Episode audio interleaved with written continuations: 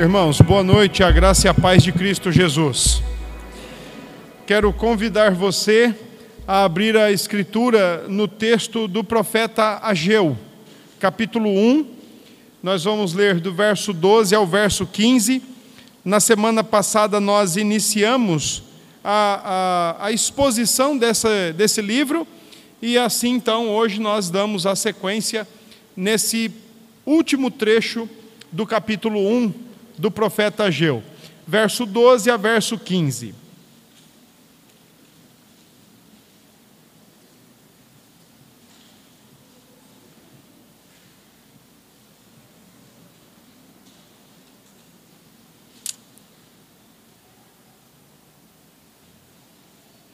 Nessas horas a gente descobre quem já leu Ageu e quem não leu.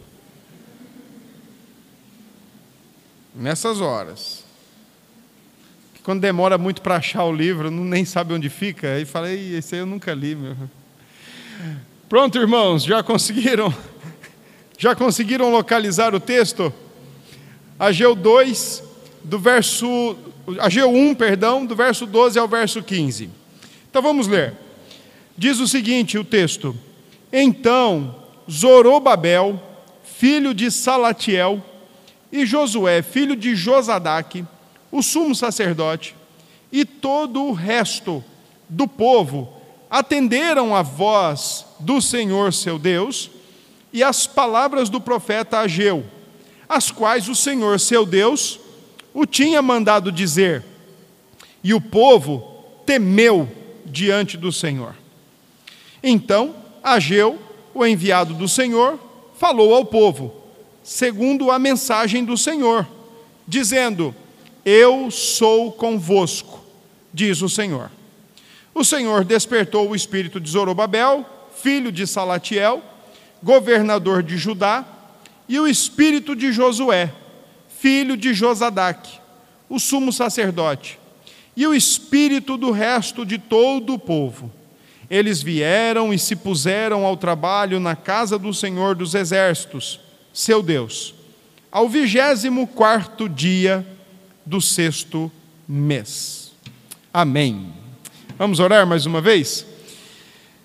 Bondoso Deus, a oração que nós fazemos ao Senhor é em nome de Jesus.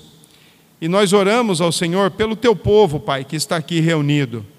Oramos também pelos nossos convidados. O Senhor sabe da alegria que temos em nosso coração de poder recebê-los entre nós. Oramos também para que o Senhor os abençoe e para que a tua palavra faça aquilo que está proposto pelo Senhor desde a eternidade.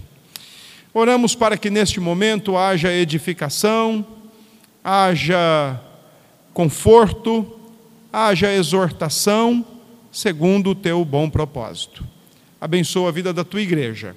Assim oramos e oramos gratos em nome de Jesus. Amém. Irmãos, deixe-me fazer uma pergunta, mas antes de eu fazer uma pergunta, eu preciso fazer algum, uma afirmação muito importante. Irmãos, nós cristãos somos o povo da palavra, somos o povo da palavra de Deus, somos o povo da palavra revelada, somos o povo da palavra falada, somos o povo da palavra encarnada e também somos o povo da palavra escrita. Em outras palavras, ou em outra maneira de dizer, eu queria dizer para você que nós somos o povo que temos a nossa vida regida pela palavra de Deus. Ou pelo menos deveríamos tê-la regida pela palavra de Deus. Afinal de contas, nós somos o povo da palavra de Deus.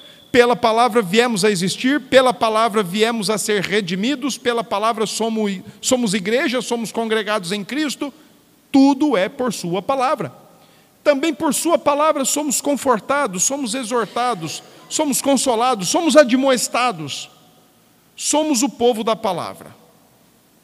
A grande questão é como você reage, ou o que é que você faz, quando você ouve a palavra de Deus. Lembre-se, você é o povo da palavra. Mas qual é a sua reação quando você escuta, quando você ouve a palavra de Deus? Você, qual é a sua reação quando você escuta Deus através da sua palavra dizendo para você não fazer uma coisa e você vai e faz?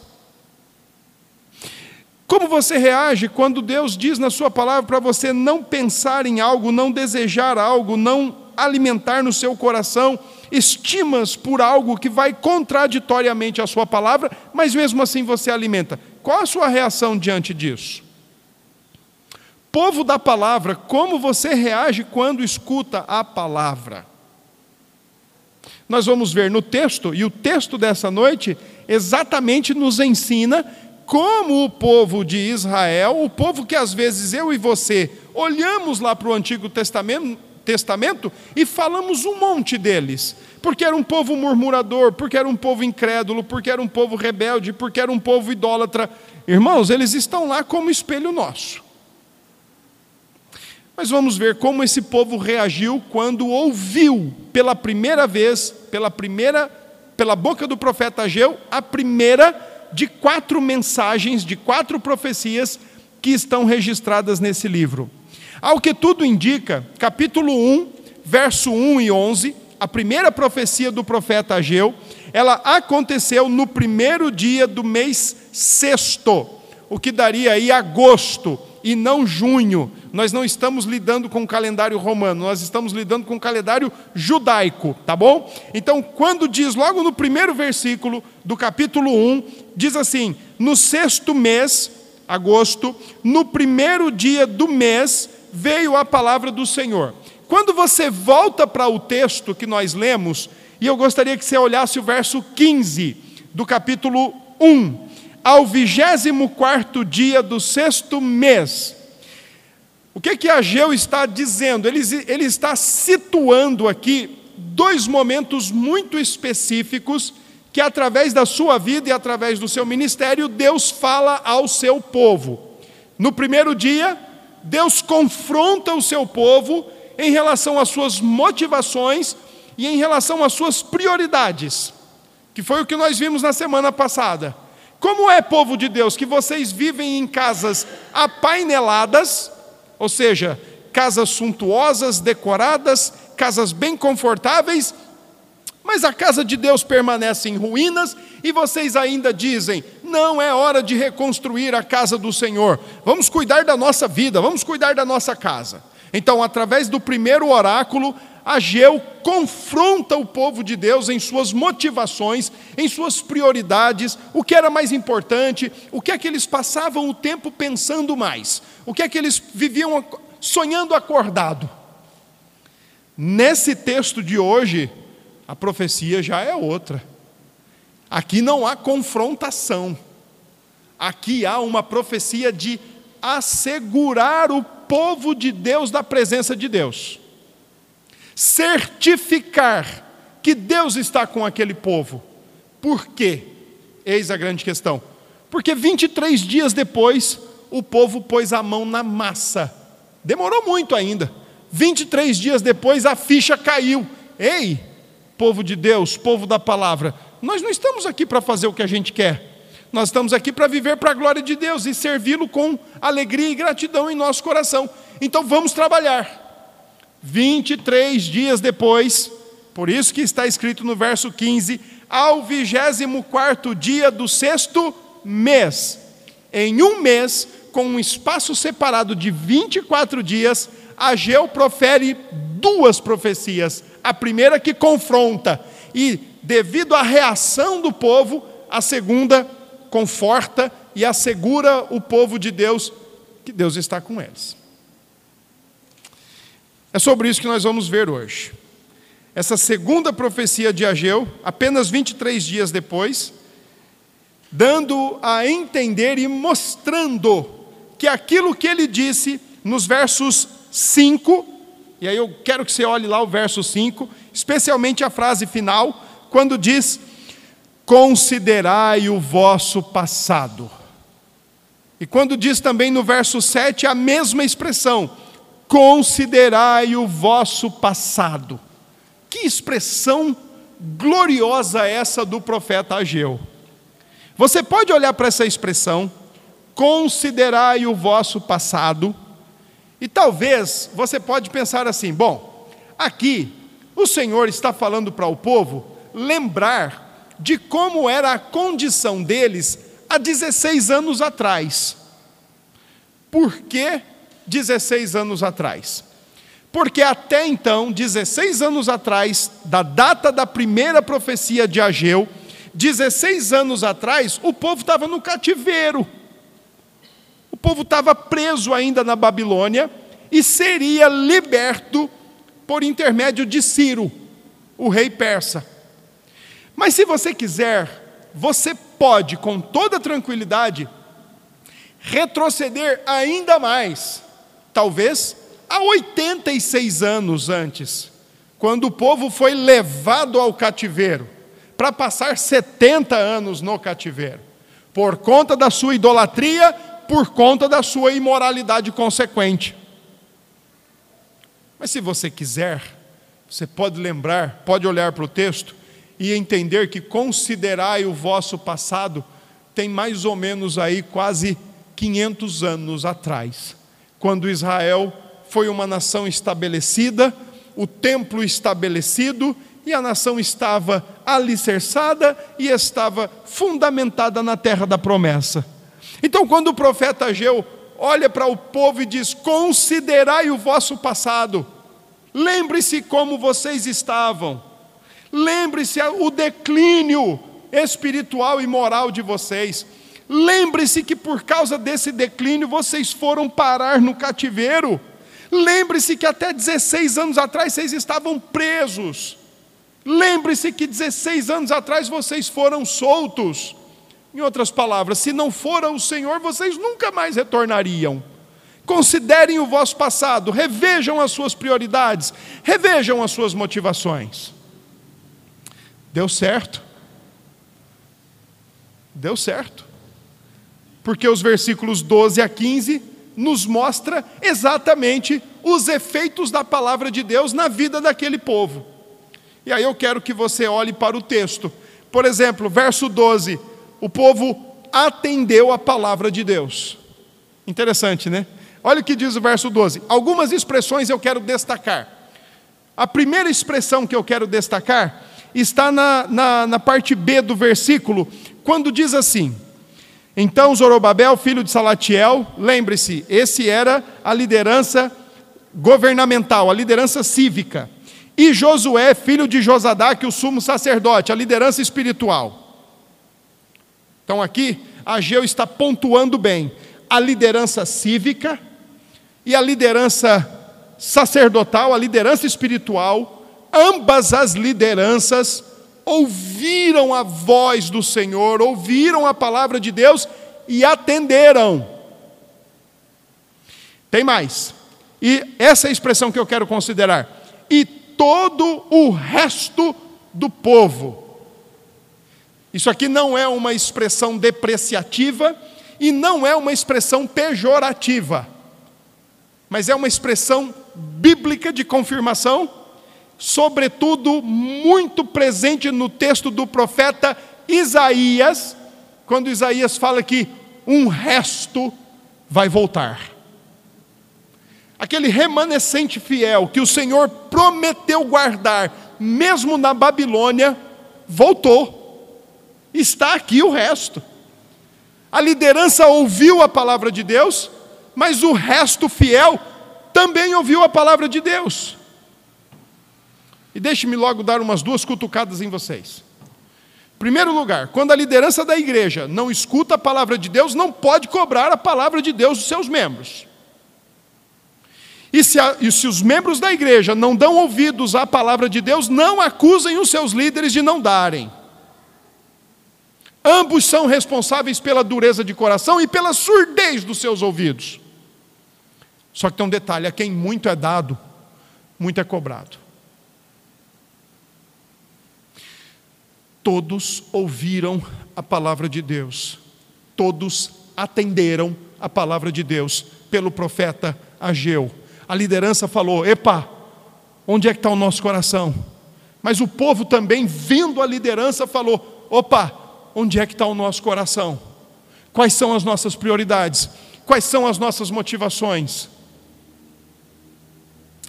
o atender da palavra de Deus foi generalizado. Não foi aquele atender da palavra de Deus que fala assim, ó, faça o que eu falo, mas não faça o que eu faço. Foi um ouvir e um atender generalizado, como também foi um temer generalizado. E a palavra temer, como já comentada hoje pela manhã, embora nem todos estivessem, temer a Deus, meus queridos irmãos, não é ter medo dele, não.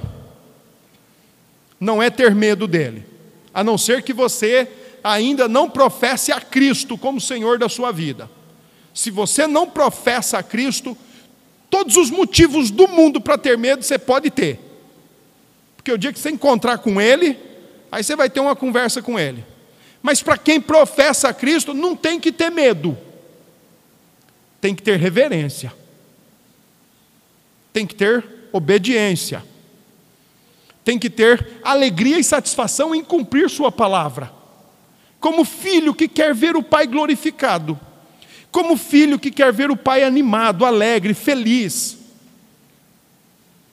Temer não é ter medo, temer é ter reverência, é ter a certeza absoluta de que o Senhor está presente onde quer que nós estejamos.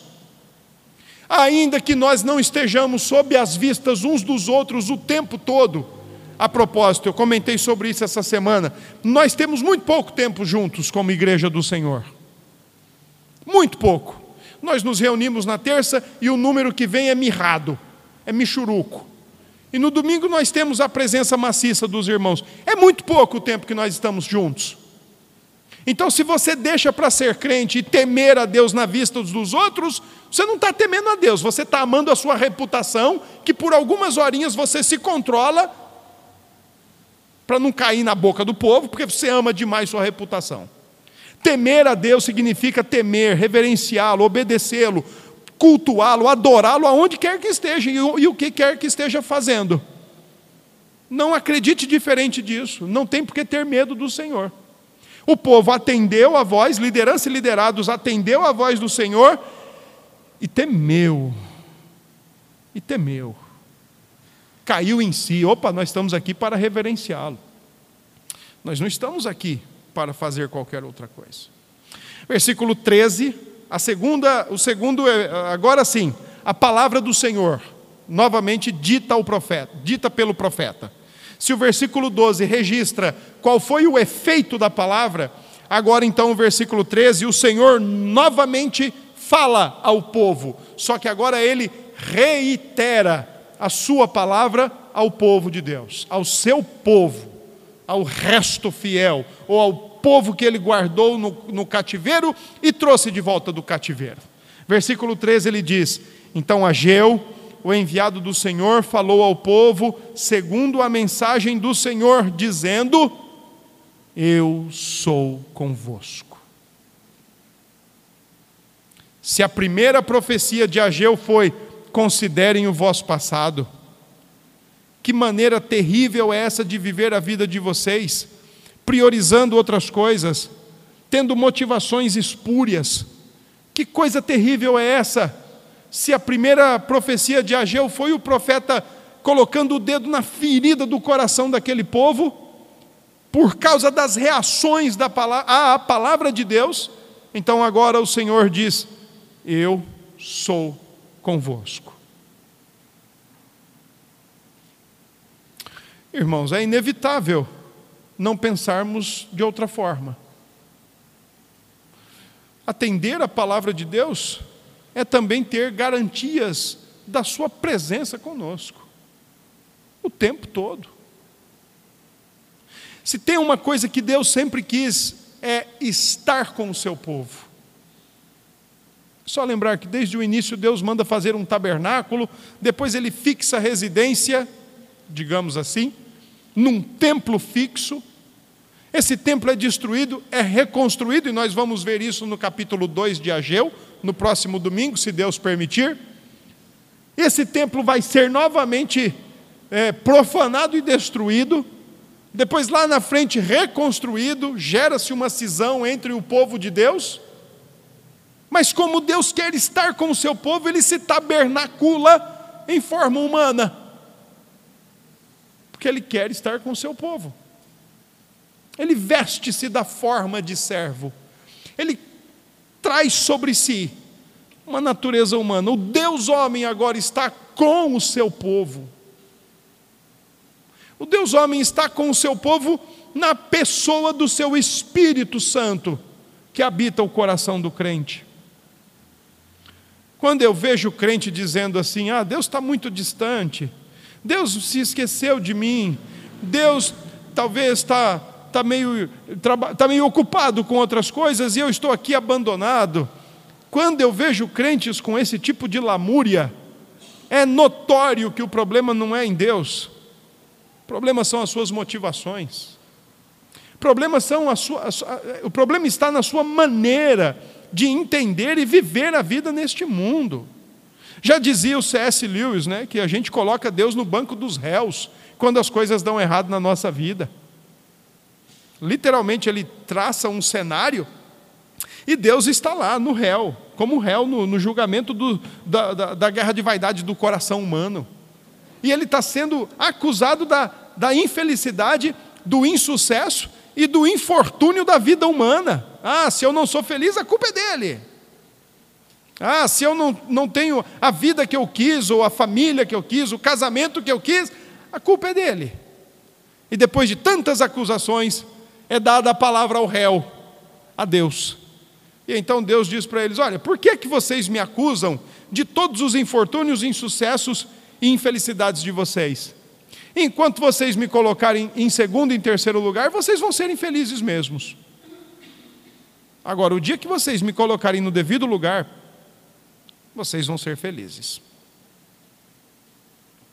A nossa maneira de medir ou de aferir o Deus conosco é muito diferente da maneira como Deus afere e afirma que Ele é conosco. Quantas pessoas no nosso tempo, crentes, até sinceros, talvez ingênuos, misturados com ganância também. Mas quantos no nosso tempo hoje não têm uma maneira de perceber o Deus conosco totalmente efêmera, totalmente passageira? Ontem eu estava conversando com uma jovem, cheia de reclamações. E eu falei assim: o que, é que você precisa para ser feliz? Vamos, vamos fazer uma lista. Aqueles papéis. Viu, Dora? Falei para ela: o que, é que você precisa para ser feliz? Porque eu falei para ela: quais são os seus problemas? Quais são as suas dificuldades? Aí ela disse: ah, minha família. Minha família é um, é um problema. Então eu anotei lá: problema que mais? O meu trabalho. Então eu anotei lá como problema. que mais? Minha avó. Problema. É, o que mais é problema para você? Meu salário. que mais? A faculdade. Tem, eu, eu com medo de continuar perguntando, eu falei, tem, tem mais alguma coisa? Ela disse, tem. Tem mais alguma coisa sim. Eu queria mais liberdade. Tá bom, coloquei lá. Falei, tá bom, então esses aqui são seus problemas? São, são seus problemas. São os meus. Falei, ótimo, então vamos pensar um cenário ideal para você. Como é que tinha que ser sua família? A personalidade deles tinha que ser totalmente diferente. Falei, tá, então uma outra família. Porque outra personalidade são outras pessoas. É, salário, quanto você queria? Quanto você ganha? Não, se eu ganhasse mil reais já estava bom. Então, mil reais. Quanto tempo você quer de liberdade? Quanto, quanto mais você quer ser livre? Não, eu preciso de 10 minutos mais livre para mim. Então, botei lá 10 minutos. Quando eu criei esse cenário, ela falou: aí eu seria feliz. Eu falei, então assim você vê Deus na sua vida. Nossa maneira, às vezes, de pensar e de acreditar que Deus é conosco, entendam bem, é se o casamento não tem conflito.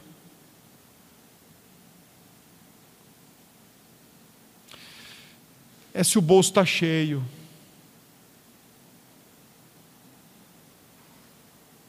Entende? É se nós somos aprovados pelas pessoas, ou pelos concursos da vida, ou por tantas outras coisas da vida. A nossa maneira de julgar, de analisar que Deus é conosco, é a partir das nossas preferências, das nossas necessidades, das nossas superficialidades da vida.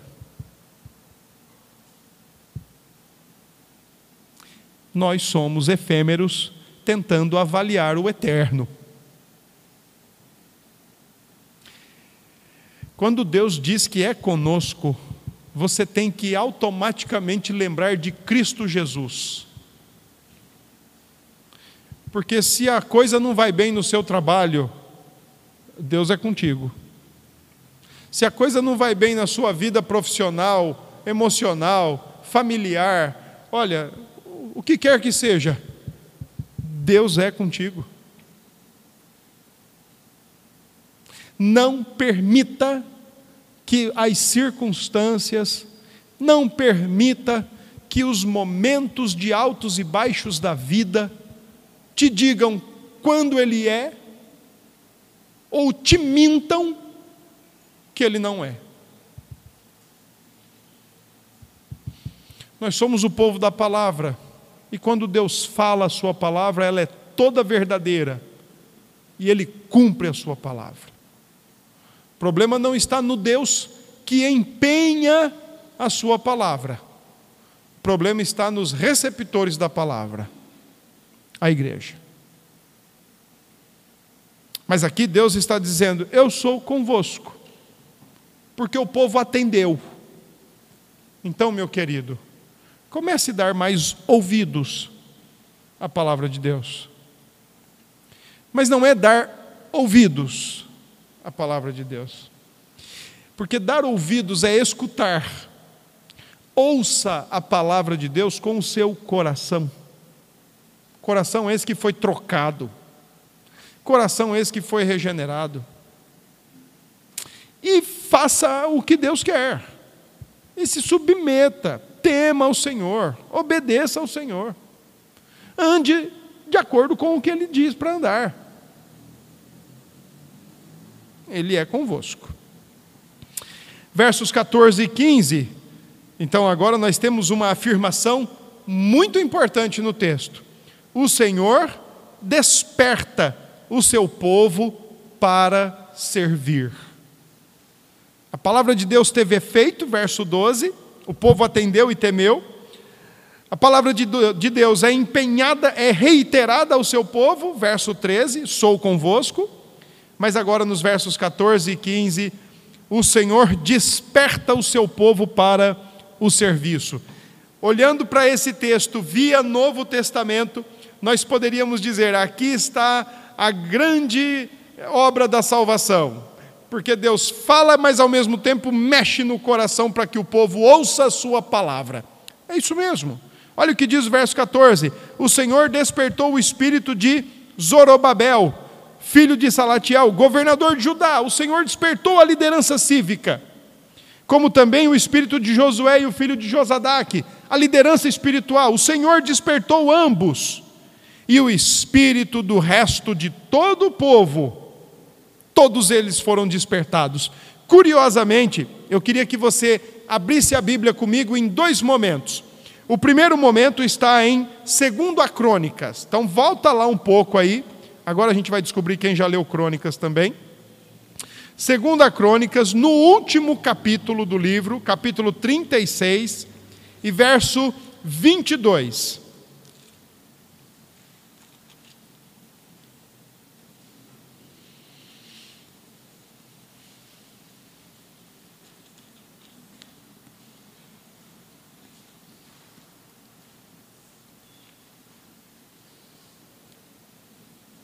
Olha o que diz o texto, verso 22. Porém, no primeiro ano de Ciro, rei da Pérsia, para que se cumprisse a palavra do Senhor, por boca de Jeremias, despertou o Senhor o espírito de Ciro, rei da Pérsia, o qual fez passar pregão por todo o seu reino, como também por escrito, dizendo: Assim diz Ciro, rei da Pérsia: O Senhor Deus dos céus me deu todos os reinos da terra e me encarregou de lhe edificar uma casa em Jerusalém, que está em Judá. Quem entre vós é de todo o seu povo, que suba, e o Senhor, seu Deus, seja com ele. A mesma expressão, o Senhor despertou Ciro, é a mesma expressão que aparece no profeta Ageu. O Senhor despertou o seu povo, porque por meio da sua palavra, a ideia do texto aí, despertar, é pegar um, um eletrodoméstico, só para você entender, é pegar um eletrodoméstico que está lá sem uso, está lá na sua casa, na parede, lá no armário ou numa prateleira lá. Vai lembrando aí dos seus cacarecos velhos aí. Isso. E aí você, depois de muito tempo aquele aparelho lá guardado, você pega aquele aparelho e puga na tomada. Sem contudo ligá-lo. Ele já está energizado. Se você apertar o controle ou o botão de liga, ele vai corresponder, porque ele está energizado. Está em contato com a energia. Quando o texto diz que o Senhor despertou a liderança cívica, a liderança espiritual e todo o resto do povo, o, Senhor energizou o coração desse povo para poder atender a sua palavra. Porque se o Senhor não energizar, ninguém escuta. Se o Senhor não der nova vida, ninguém escuta. O problema é o contrário, irmãos. Quando Ele dá nova vida e nós não queremos escutá-lo, ou não queremos acatar, ou não queremos nos submeter ao que Ele fala. Trocado o coração, energizados pelo Espírito, e o Senhor falando conosco domingo após domingo, terça após terça, em qualquer ocasião que seja, o Senhor sempre falando conosco, e nós parecemos letárgicos, parecemos insensíveis, ensurdecidos para a Sua palavra. Não mudamos a nossa maneira de pensar, não mudamos a nossa maneira de ver a vida, não mudamos a nossa maneira de agir. Onde é que está o problema? O Senhor fala com a sua igreja, mas a sua igreja insiste em não mudar, em não dar ouvidos, mas o Senhor energizou a sua igreja, mas a igreja é cheia de desculpas para a palavra de Deus. A igreja é cheia de justificativas. A igreja é cheia dos eu não consigo. Quando o Senhor diz, por exemplo, e te deu um novo coração para isso, detalhe, tá bom? Detalhe. Quando o Senhor já te deu um novo coração, e quando o Senhor te diz, perdoe, e você diz, eu não consigo. Quando o Senhor te deu um novo coração e diz para você: sirva, ame, eu não consigo. Olha aqui, na boca de crente, não consigo é sinônimo de não quero. Porque tudo que fora necessário para que acontecesse mudanças, ele já fez. Mude. Atenda, tema, reaja à palavra de Deus. Agora reaja positivamente. Não faça como o próprio povo do, do, do Senhor lá no deserto, que enquanto o Senhor falava, eles endureciam o coração. E o autor de Hebreus, lá no finalzinho do Novo Testamento, aplica aquela palavra à igreja do primeiro século, dizendo: Olha aqui, hoje, se ouvirdes a voz do Senhor, não endureçais o vosso coração. Não endureçais o vosso coração. Para finalizar, o versículo 15 diz: Depois que eles atenderam, temeram, depois que o Senhor reitera a sua palavra pactual, eu sou convosco, e depois que eles são energizados pelo Senhor, o texto termina dizendo: eles vieram e se puseram ao trabalho na casa do Senhor dos Exércitos, seu Deus. Simples. O que tinha que ser feito, o Senhor fez. O que tem que ser feito por você e por mim, façamos. Mas façamos com alegria. Como diz Paulo, sem partidarismo, sem vanglória, sem senso de competição ou de disputa, sem provocação. Façamos tratando uns aos outros como superiores a nós mesmos. Sirvamos ao Senhor sem impedimentos, sem empecilhos, sem obstáculos, de maneira livre, de maneira grata, de maneira regozijante em nosso coração. Sirvamos. Nós estamos neste mundo para servir, meus irmãos já que somos o povo da palavra, nós estamos neste mundo para servir a boa palavra. Seja explicando a boa palavra, seja vivendo a boa palavra. Mas o Senhor já fez tudo isso. Ele falou, energizou, o povo atendeu, ele reitera sua, sua palavra pactual e agora o povo vai trabalhar. O que é está faltando, igreja, para a gente trabalhar mais um pouco esse ano? O Senhor fala com você o tempo todo. O Senhor já energizou o seu coração. O Senhor já tirou o coração de pedra e colocou um coração de carne para você poder ouvi-lo com o coração e não escutar com os ouvidos e esquecer depois. O que é está faltando? para colocar mais as, as mãos na massa e a gente trabalhar, se unir mais e servir mais ao Senhor com alegria, como Ele deseja que seu povo faça. Diante, que, diante de tudo que nós acabamos de ouvir, é, deixe-me fazer algumas perguntas para você. Primeiro, como tem sido a sua relação com a palavra de Deus em sua vida? Quanto tempo faz que você não lê a Bíblia em casa? Quanto tempo faz que você não para para meditar nas Sagradas Escrituras? Como você reage aos momentos mais difíceis aí do dia a dia, aquelas adversidades ou aquelas complicações que não mandam recado, simplesmente chegam, se colocam diante de nós, e aí? Você reage biblicamente ou você reage carnalmente, intelectualmente, cientificamente, empiricamente? Como é que você reage? Subjetivamente. Você reage e dá, das, dá respostas a partir de uma postura e conteúdo bíblico no seu coração? Ou você dá um jeitinho brasileiro? Como tem sido a relação da palavra de Deus na sua vida quando você guarda os seus pecados de estimação? guarda suas mágoas de estimação, guarda os seus rancores de estimação, e Deus diz para você: perdoe e você não perdoa. Como é que você consegue ouvir a palavra de Deus, hein? Como é que você consegue ouvir Deus dizendo, sede santos porque eu sou santo, mas você acumula a sua vida dupla com pornografia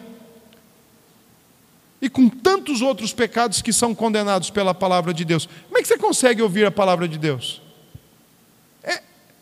É, é tão assim já anestesiado, é.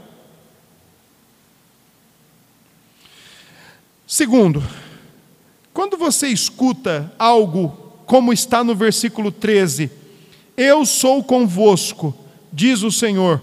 Quando você escuta isso, isso lhe basta? Isso lhe basta? Ou falta alguma coisa ainda? Falta ali, talvez, um, um bom emprego que vai lhe dar estabilidade. O seu coração clama por isso. Faltaria um namorado ou uma namorada. Eu, eu, eu oro por vocês, viu, jovens solteiros. O que é que falta? Falta um trabalho mais assim para você se alavancar na vida? Ou basta, para você basta, quando você escuta assim, ó, Deus é convosco. Isso basta? se não bastar você ter um panteão de ídolos no seu coração. Porque se você começar a acreditar que te falta muita coisa para uma vida feliz e satisfatória, como aquela menina que eu conversei ontem, você tem um panteão de ídolos no seu coração e o principal deles é você mesmo, o seu egoísmo. O seu egoísmo. Terceiro, ah, você pode chegar e dizer que tem servido ao Senhor conforme a nova vida que Ele concedeu a você? Quando eu digo servido ao Senhor, conforme a nova vida concedida, eu, eu não digo assim, sabe, que você precisa é, adotar aquela postura é, sugerida a partir da interpretação de Tomás de Aquino, que você precisa largar as coisas do dia a dia e se dedicar agora em sentar aos pés do Senhor, porque a gente precisa, irmãos, ter no mundo de Marta é o coração de Maria. Nós vivemos num mundo de Marta. Mas nós temos, às vezes, um coração nem de Marta. Porque Marta, eu quero defendê-la agora. Tadinha, todo mundo só fala mal da Marta. Mas vocês pararam para pensar? Se naquele dia que Jesus chegou à casa daquelas duas irmãs, se Marta não fosse para a cozinha, o que, que eles almoçariam? Vocês acham que Jesus iria dizer assim: Ah, não precisa, Marta, fique aqui. E ele ia fazer assim, e apareceria pão e vinho na mesa? Alguém tem que trabalhar, mas alguém não pode ser escravo do seu trabalho. Você não pode ser assenhorado pelo seu trabalho. Você não pode ser assenhorado pelo seu lazer. Você não pode ser assenhorado pelos seus relacionamentos. Faça deles todos ferramentas, instrumentos, não um fim em si mesmo. Então, quando eu digo você tem servido ao Senhor conforme a nova vida concedida, deixa eu te dar uma ajuda. Calvino diz lá nos seus escritos que nós somos crentes missionários e nós somos missionários aonde nós estamos. Então, por exemplo, você não precisa pegar um navio e atravessar o Atlântico, ou um avião e atravessar o Atlântico. Mas aonde você está? Você serve as pessoas com a palavra de Deus? Você é povo da palavra. Você serve a palavra? Você fala assim, ó, vem cá. Estou percebendo que você está assim. Deixa eu te dar uma palavra aqui. Ou já que você, como povo da palavra, tem estado indiferente à palavra, e claro, não tem o que servir da palavra. Bom, eu quero concluir olhando para Cristo a partir desse texto, a partir do que nós vimos. Irmãos, uh, para nós, nenhum tema ou nenhum termo relacionado ao cristianismo é mero conceito, mero verbete que pode ser definido.